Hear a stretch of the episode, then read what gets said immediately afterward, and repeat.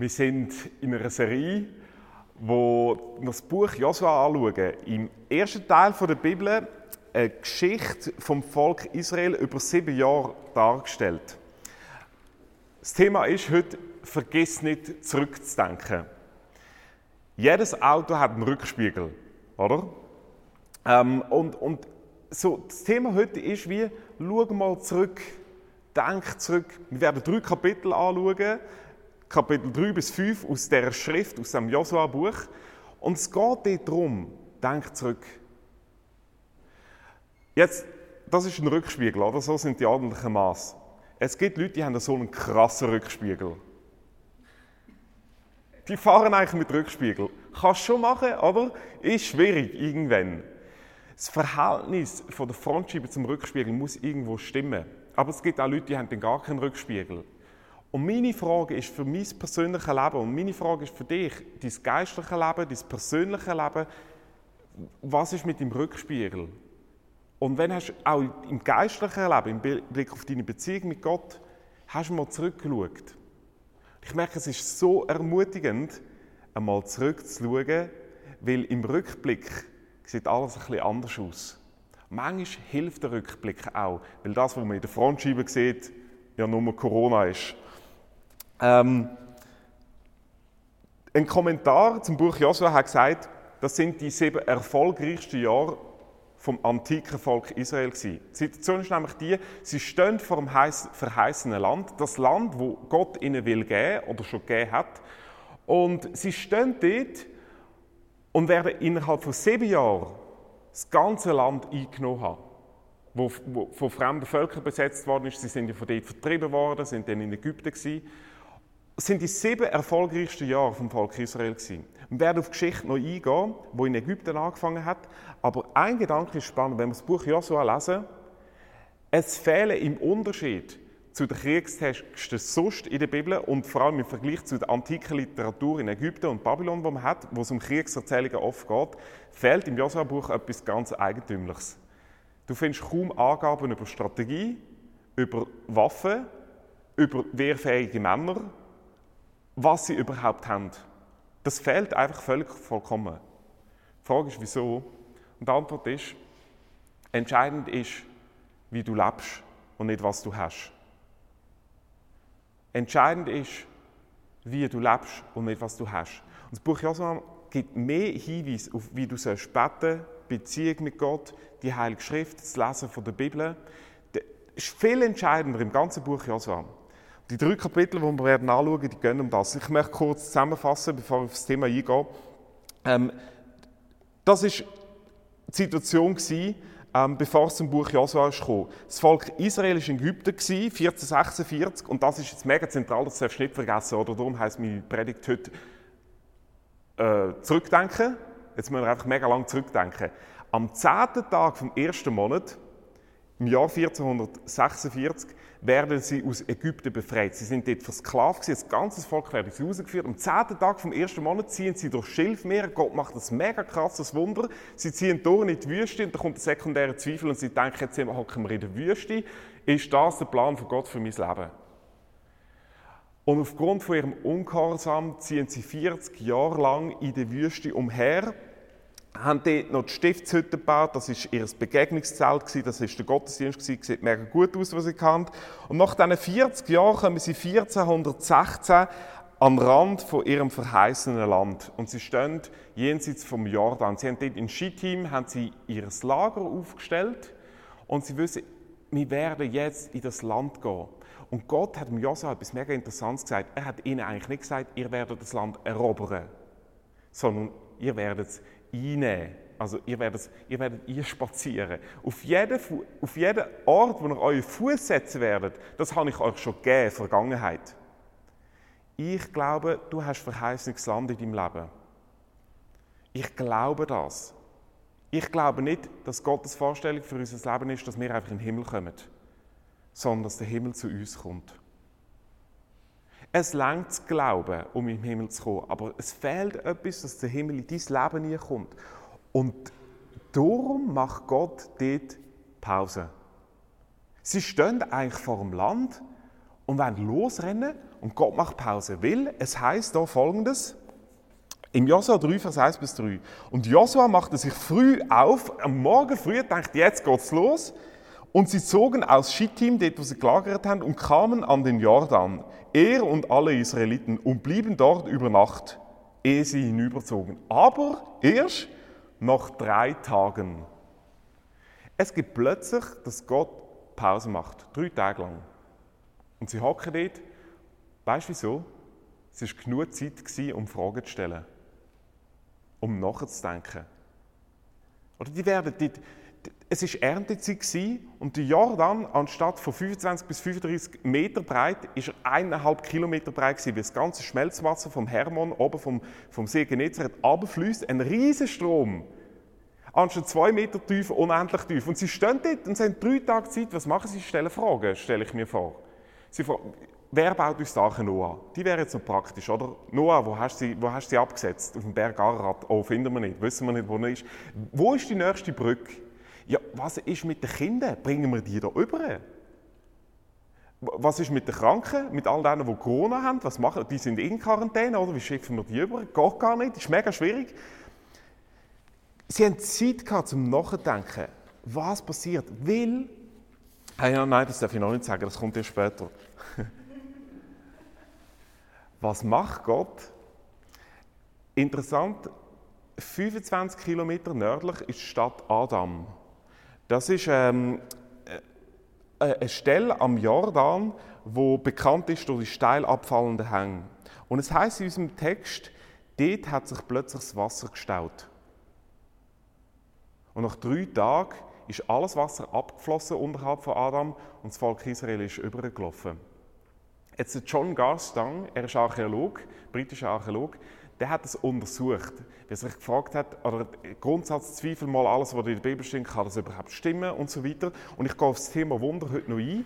Und er hat festgestellt, er hat den, äh, an der jetzigen Stelle von Adam äh, geforscht und hat festgestellt, aufgrund von der Steilhänge kommt es immer wieder zu Erdrutsch und 1267 hat es einen Rückstau von 16 Stunden, 1927 von 24 Stunden. Und er gesagt, wow, krass. Und genau an diesem Ort schreibt Josua, dort hat sich das Wasser zurückgestaut. Die Israeliten haben von dem gar nichts mitbekommen. Die stehen dort, merken einfach, irgendwann läuft das Wasser ab. Sie haben später festgestellt, in Adam ist das passiert.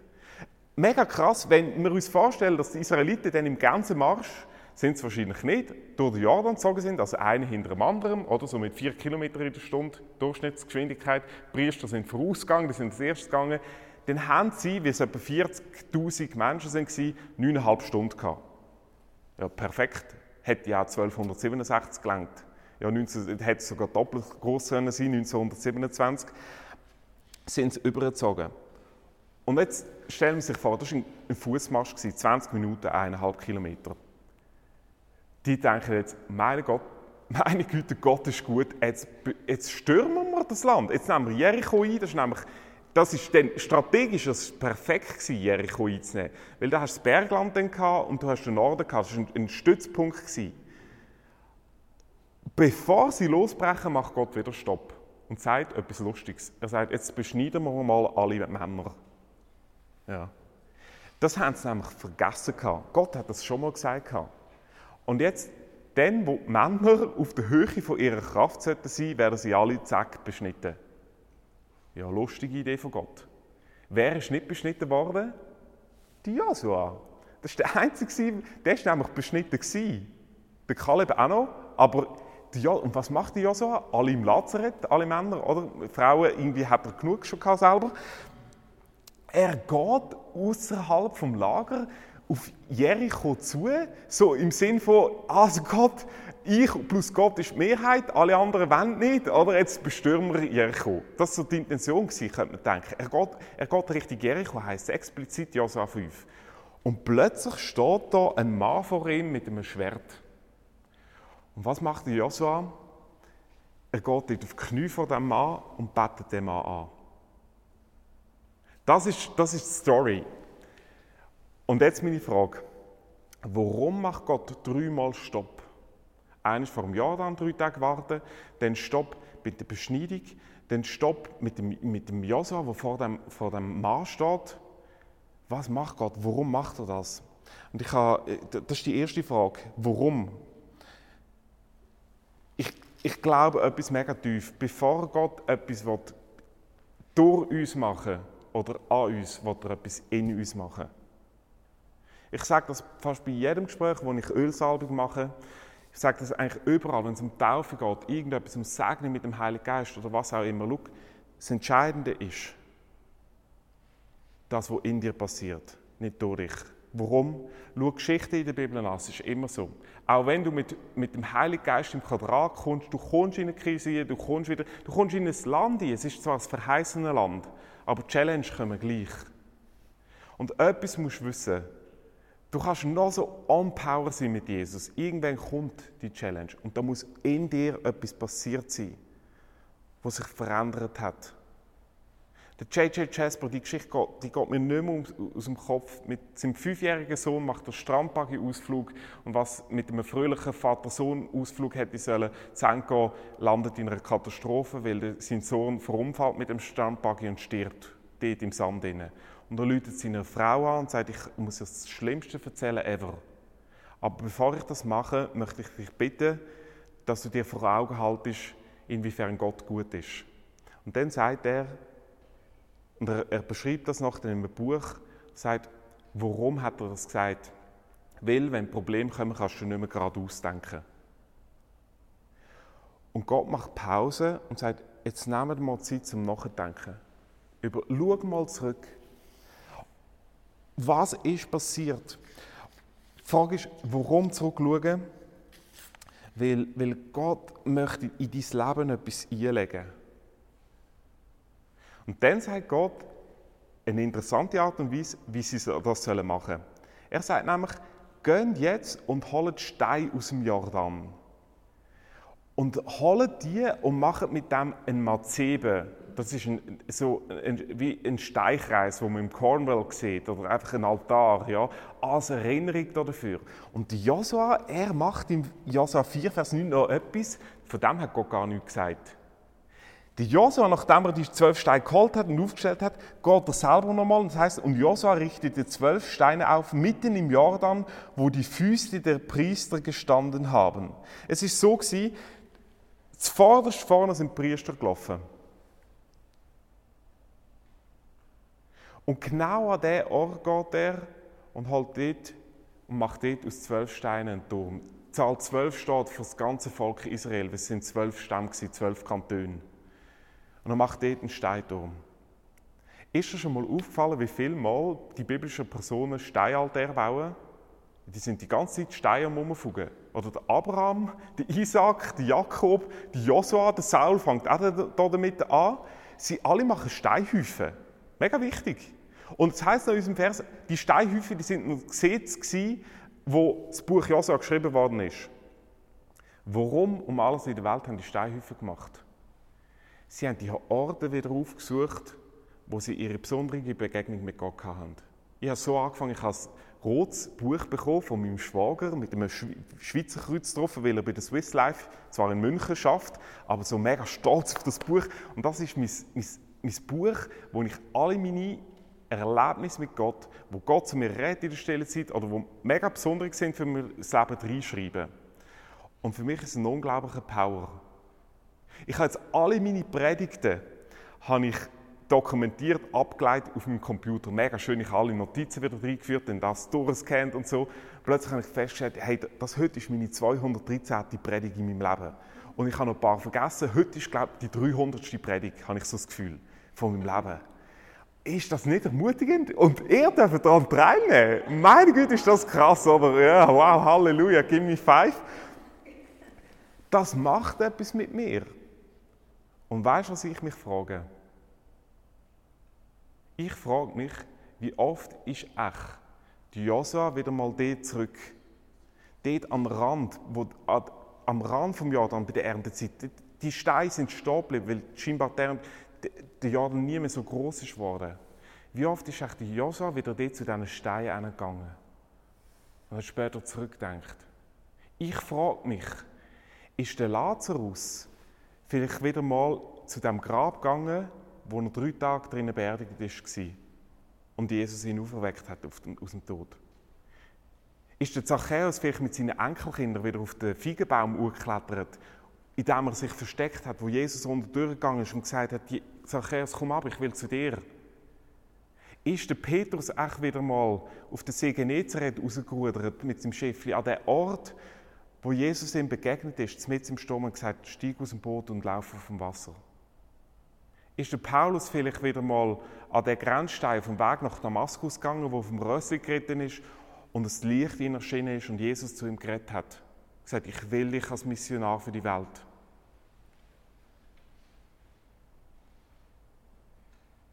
Ich glaube, wir brauchen so Altäre in unserem Leben, wo, wo wir zurückschauen können, was Gott gemacht hat. Und ganz ehrlich, ich bin von etwas tief überzeugt. Selbst dann, wenn du sagst, ich habe mit dem Gott eigentlich bislang wenig am Hut gehabt. Oder nichts. Das ist für mich etwas mega Entscheidendes. Man sagt, 90% der Atheisten beten ab und zu. Ich denke, ja, das ist schon noch krass, oder? 90% der Atheisten beten ab und zu. Ähm, ich habe kürzlich einen Film geschaut, und zwar äh, hat er geheißen ähm, Verlieb dich nicht in mich. Kennt jemand den Film? Ja. ja. Niemand?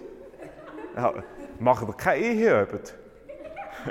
oder ja, genau, oder? Also Eheabend ist immer bei uns am Freitagabend und Eheabend heisst einfach circa wählt den Film aus. Der verliebt dich nicht in mich war, oder? Und dann nach dieser Protagonistin sagt er plötzlich, ich glaube nicht an Gott, umso mehr aber an Wunder. Das ist mega entscheidend. Mega viel glauben nicht an Gott, aber an Wunder, ganz ehrlich, glauben die meisten irgendwann. Der Albert Einstein hat mal gesagt, es gibt eigentlich nur zwei Arten und Weisen, wie du kannst leben kannst. Entweder so, als ob nichts ein Wunder wäre, oder so, als ob alles ein Wunder ist. Und er hat sich für das Zweite entschieden. Eigentlich ist alles ein Wunder. Und ich merke, wir verpassen manchmal die großen Wunder von Gott, weil wir die banalen Wunder von Gott ignorieren. Und der Jordan ist für mich ein banales Wunder in der Bibel. Weil es ist nicht so gewesen, dass das Volk Israel kam, ah, der Jordan, super, wo ist der Stecker von Mose? Weil der Mose hat einmal über Schilfmeer seinen Stecker gehabt und es hat sich geteilt. Sie sind drei Tage da gestanden und dachten, was machen wir da eigentlich? Und dann sagte Josua, okay, drei Tage sind vorbei, let's go durch den Jordan. Und er schickt Priester voran und es heißt interessant, die Priester sind nicht gesprungen, sie sind gelaufen. Priester sind nicht ins Wasser reingehechnet. Gott ist groß, er teilt alles Wasser. Ich kann mir vorstellen, sie sind 30 Meter vom Jordan weg gewesen, 20 Meter. Ich kann mir gut vorstellen, die sind stehen geblieben mal und haben gedacht, da, da durch? Und ich glaube, der erste Schritt, den sie gemacht haben, ist eigentlich in der Hoffnung, hey, jetzt teilt sich's. Und sie machen den ersten Schritt. Und das Wasser geht nicht weg.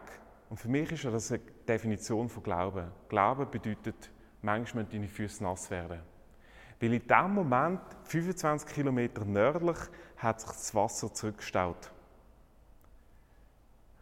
Und mit der Flussgeschwindigkeit, Jordan fließt heute 5 bis 11 Kilometer pro Stunde. Bei Flut habe ich ein bisschen, habe ich ein bisschen mehr dazu gerechnet. Sie hat also zwei Stunden lang warten, bis das ganze Wasser abgeflossen ist. So fühlt sich manchmal ein Wunder von Gott an. Gott tut das Wunder an einem ganz anderen Ort oder viel früher. Und für mich ist das eine mega hoffnungsvolle Zusage.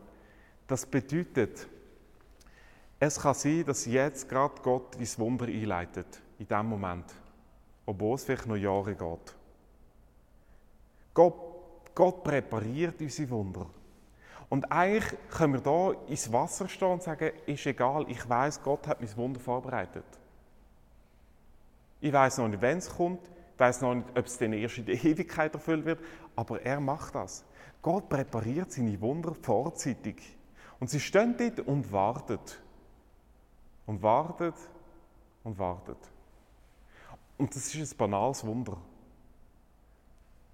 Es gibt die krassen Wunder, die wir uns wünschen. Und ich, ich möchte die Geschichte wieder erzählen.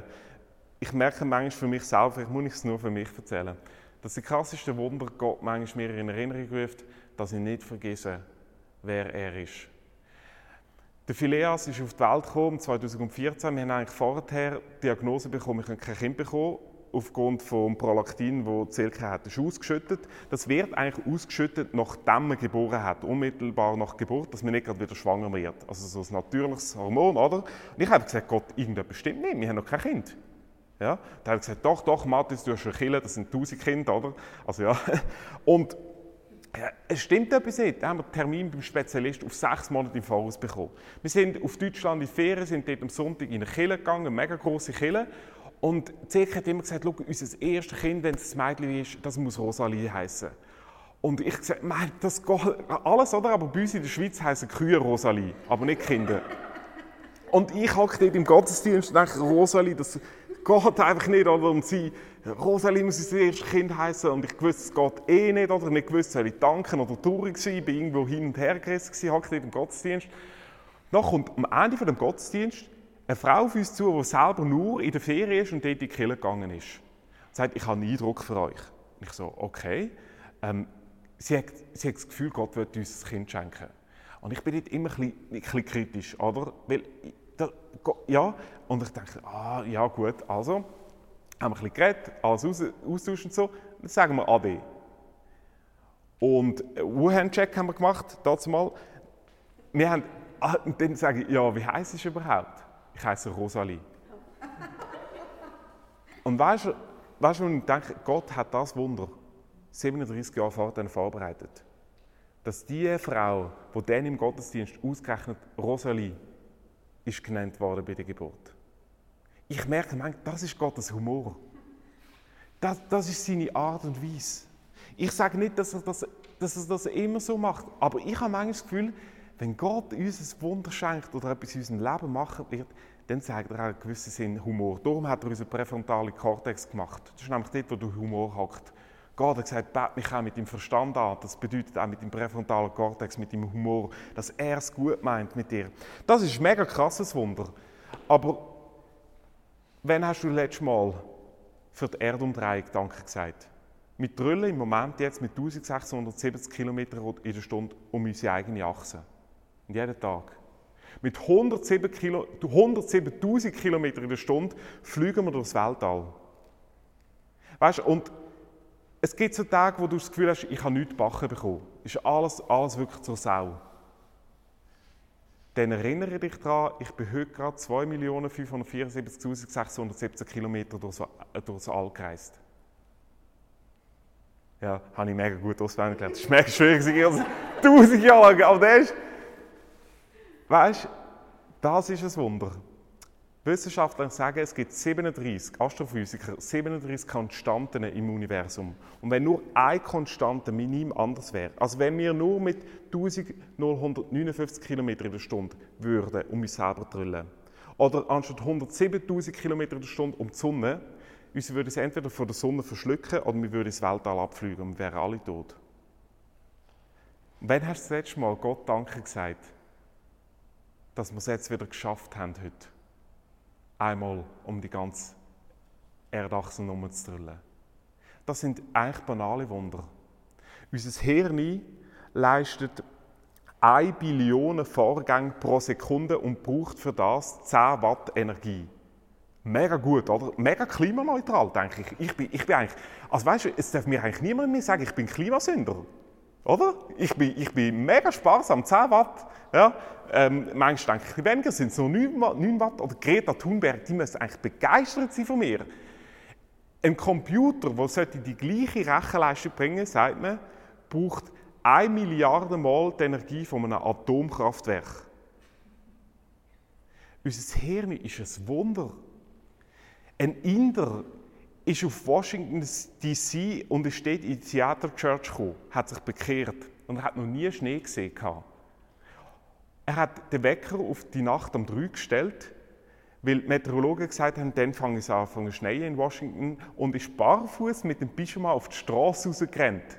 Am nächsten Tag ist er zum Pastor in Cäsar und gesagt, ich habe nicht gewusst, dass Schnee kalt ist. Der hat so Freude gehabt. Und ich nerv mich, als ich heute Morgen losgefahren bin, äh, predigen auswärts, dass ich das ganze Auto haben abkratzen von, von dem blöden Reifen, den es gegeben hat, oder? Aber es gibt so banale Wunder, die eigentlich uns die Herrlichkeit von Gott zeigen. Und für das brauchen wir manchmal, brauchen wir manchmal unsere Altäre in unserem Leben. Und dann ist für mich ein Geheimnis, der kleinste Schritt in unserem Leben, der Schritt ins Wasser, aktiviert die größten Wunder von Gott. Was ist dein kleinster Schritt? Es gibt das Prinzip vom, vom ersten Schritt. Und Glauben bedeutet, heißt der erste Schritt tun, bevor man der zweite geht. Das bedeutet für unsere Ehe. Den ersten Schritt machen, bevor man weiß, wird der andere einen Schritt machen. Den ersten Schritt machen. Und ich freue mich so, hey, wir sind eine Kirchengründung. Wir alle haben gesagt, wir machen den ersten Schritt. Und wir sind, mega, wir sind wirklich mutig. Wir brauchen das Wunder von Gott. Wer weiß, man sagt, in der Regel im Schnitt überlebt jede Kinder, äh, nur 50% von allen Kinder, äh, Kindergründungen. Das ist auch wirklich, das ist auch, dass man das schafft. Nur 50% von allen Kindergründungen überleben das erste Jahr. Ich dachte, hey, meine, wir gehören schon zu den anderen 50%. Super, also machen wir noch weiter. Und wir wachsen, warum Gott will etwas in dir machen Mach so einen Altar in deinem Leben und bau das. Schau zurück, denk zurück. Wie zurückdenken? Zuerst, warum zurückdenken, wie kannst du zurückdenken? Eigentlich mit diesen Altären ist etwas gesagt worden, aber Altar ist etwas, wo du physisch machst. Ja. Du kannst gut Altäre bauen in deinem Leben, aber es bringt nichts. Merken manchmal, es gibt Leute, die sagen, ich bin mit Jesus unterwegs oder ich bin in einer Kille und die sehen das wie als Steinhaufen. Es ist auch etwas, was sie gemacht haben. Und darum macht Gott nochmal Pause beim Volk Israel und sagt, und jetzt beschneiden wir alle Männer. Wieso das? Das ist mega schräg. Beschneidung hat im Volk Israel eine Bedeutung bekommen. Es war nicht eine Erfindung, eine Innovation der Israeliten, sondern die Edomiter haben es gehabt, die Amalekiter haben es gehabt, die Ägypter haben es gehabt, alle haben sich beschnitten dort zumal.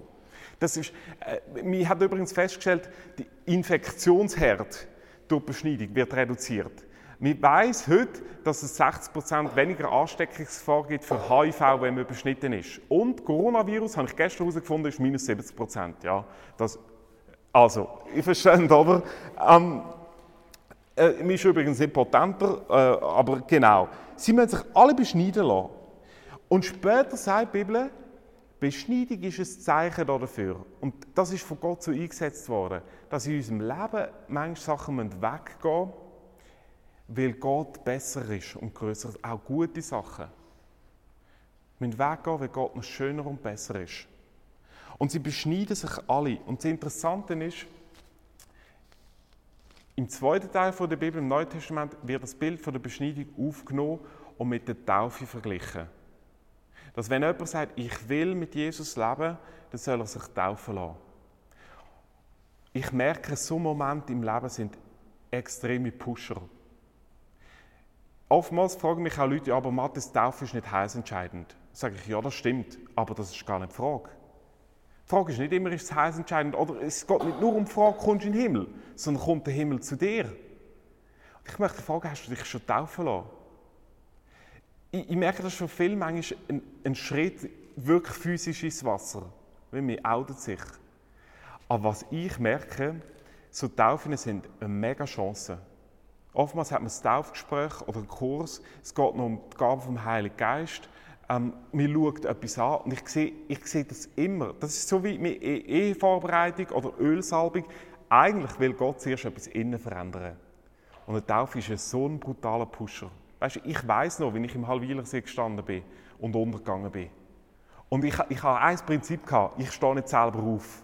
Ja, will ich sagen, Gott, Gott macht das, aber die, die zwei, die mich, zum Glück sind es zwei gewesen, die haben mich rausschreissen, oder? Ja, genau, hat der eine nicht gelangt. Das ist für mich so ein Pusher in meinem Glaubensleben.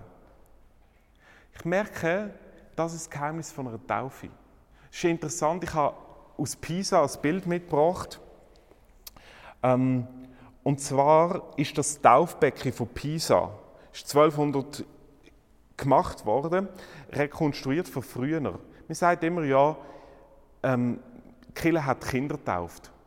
Und in der Kirche wird das oftmals gemacht, und zwar in Anlehnung eigentlich an die Beschneidung, weil die Juden haben mit acht Tagen sollen beschnitten werden. Aber das Josua-Buch sagt etwas. Schau, die eigentliche Beschneidung ist dein Herz. Ist etwas Innerliches. Ich sage immer, wenn du schon als Kind tauf bist, ähm, es gibt Leute, die brauchen die, die physische erwachsene Taufe nochmal, so wie als Bestätigung. Ich sage aber auch, je nachdem längt es eine Taufe, wie, wie eine Tauferklärung abzulegen. Bin ich eine Taufe? Ja, ich bin tauft. Ich stelle mich da dazu, was meine Eltern mit mir gemacht haben. Aber eigentlich, Beschneidung war ein Willensakt von den Leuten damals. Sie haben sich für das entschieden. Und interessant, noch im 13. Jahrhundert hat man in Pisa getauft. Wieso hat man getauft Erwachsene? Die Josa sagt vorher, etwas Spannendes dazu. In Josa 5, Vers 9 steht, Heute habe ich die Schande Ägyptens von euch abgewälzt. Er sagt genau Folgendes. Dort mal sind die Kinder vom Versagen von der Schande. Heute sind die Kinder von der Verheißung. Wieso sagt er das? Weil die Frage ist, wann passiert das? Im Josua 4, Vers 19, ein bisschen vorher, heisst es, welcher Tag das es war. Es war der zehnte Monat, der zehnte Tag des ersten Monats. Haben, äh, haben, haben ihr noch daran gedacht? Das ist manchmal Gottes Geheimnis. Ich weiß, warum Gott drei Tage gewartet hat vor dem Jordan. Weil er wollte, dass sie am zehnten Tag vom ersten Monat durchgehen. Warum? Am zehnten Tag vom ersten Monat, 40 Jahre vorher, sind sie durch Schilfmeer gezogen, sind sie aus Ägypten rausgekommen. Und dann haben sie ihre Beziehung mit Gott aufgrund von ihrem Ungehorsam abgebrochen. Und Gott fängt ganz genau dort wieder an. Am exakt dem Punkt. Sie haben nichts verloren dazwischen. Gott fängt dort wieder von vorne an und sagt, es ist der zehnte Tag vom ersten Monat. Alle haben das gewusst. Das hat man sich erzählt. Das ist wie wenn wir wissen, dass der Wilhelm Tell 1291 gewusst oder, oder? Genau, hat, der Schiller hat das erfunden, die Schweiz äh, gegründet hat. Die haben das gewusst. Und ich habe gemerkt, wenn Gott manchmal ein Ausrufezeichen will setzen, dann wartet er drei Tage. Möchte eine Bestätigung. Taufe ist ein Bild für das. Dass wir gehen und sagen, und jetzt mache ich in meinem Leben einen Schritt, in meinem Glauben einen Schritt. Ich sage, ich, ich gehöre zu Jesus. Mir ist das mega wichtig. Ich möchte dich fragen, wenn du nicht tauft bist, schau, es ist ein mega Pusher im Glauben, dann lass dich taufen. Die Frage ist, woher hast du die Kraft? Woher hast du die Kraft, in der Verheißung in zu leben. Du kannst glauben, du kannst an Jesus glauben, kannst in die Kirche gehen, aber eigentlich etwas von dieser Verheißung fehlt. Für die Verheißung brauchst du eine Begegnung. Ich möchte auf den Schluss kommen. Jetzt sind alle Männer sind im Lazarett, alle beschnitten. Die Josua, ich und mein Gott, wir gehen, oder? Er geht Richtung Jericho und plötzlich steht, morgen früh, plötzlich steht ein Mann mit einem Schwert da. Und der Josa stellt eigentlich eine wichtige Frage. Er fragt nämlich, gehörst du zu uns oder zu unseren Feinden? Der Mann antwortet, nein. Ja, lustige Antwort, oder? Gehörst du zu uns oder gehörst du zu unseren Feinden? Das ist jetzt mega matchentscheidend. Also bist du ein Jerichoit, genau, oder? Hat noch Schwert in der Hand. Zu wem gehörst du? Nein. Ich merke, Gott antwortet so in unserem Leben. Und zwar nicht, weil er uns etwas versagen will, sondern weil unsere Frage falsch ist.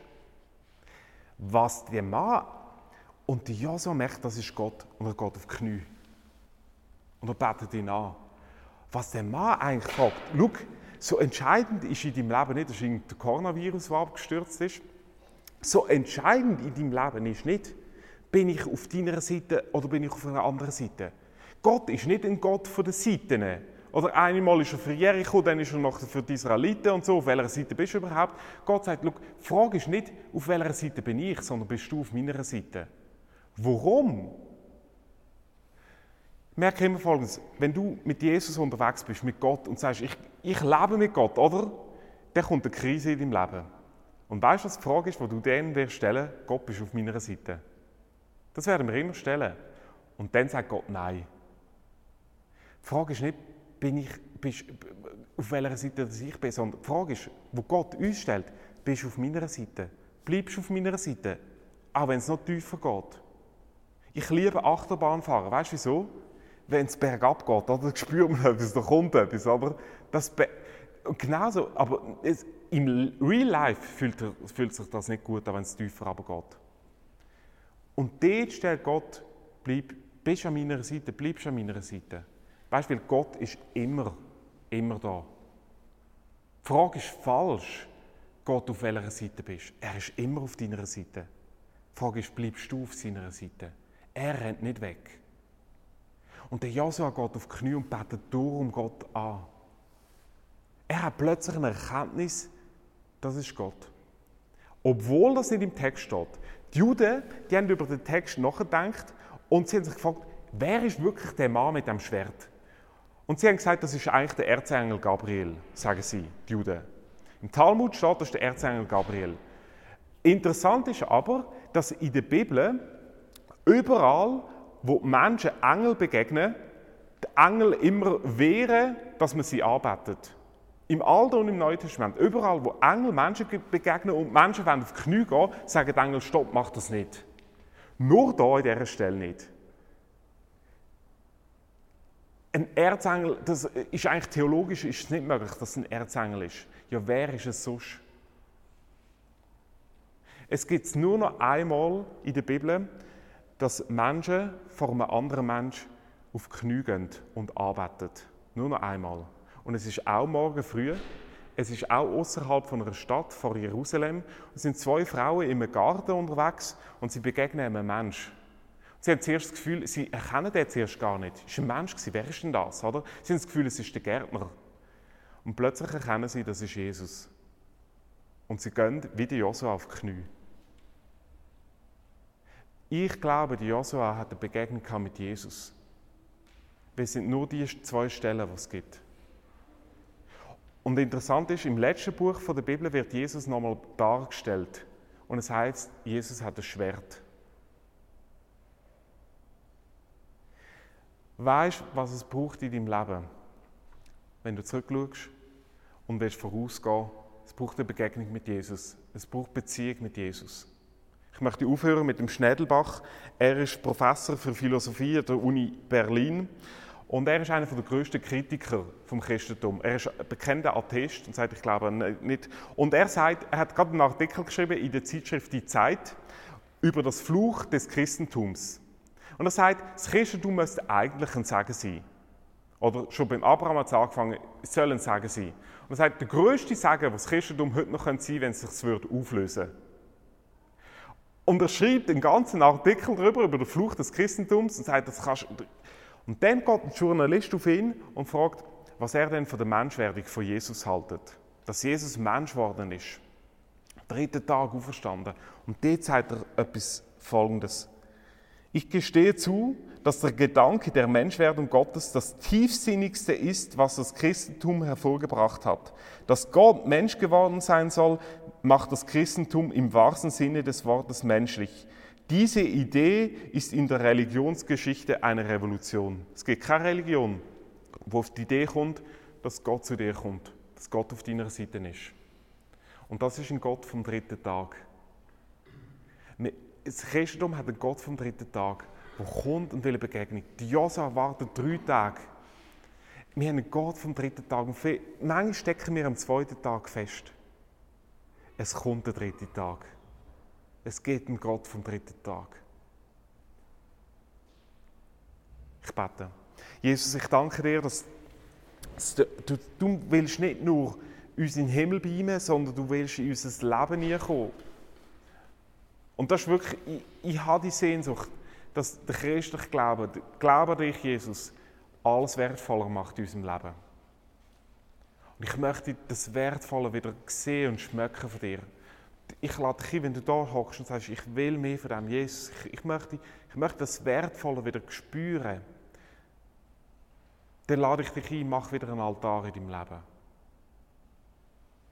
Mach eine Taufe. Mach, mach mach etwas, was du, was du innerlich machst. Wenn du so zurückschaust, ich glaube, du wirst, du wirst neu motiviert vorwärts gehen. Jesus, wir beten dich an. Wir gehen nochmal in zwei Lieder. Ich lade Sie zum zusammen aufstehen und einfach Moment vielleicht auch nehmen, wo du nicht mitsingst oder wo du sagst, ich möchte mein Leben neu ausrichten auf dich, Jesus. Amen.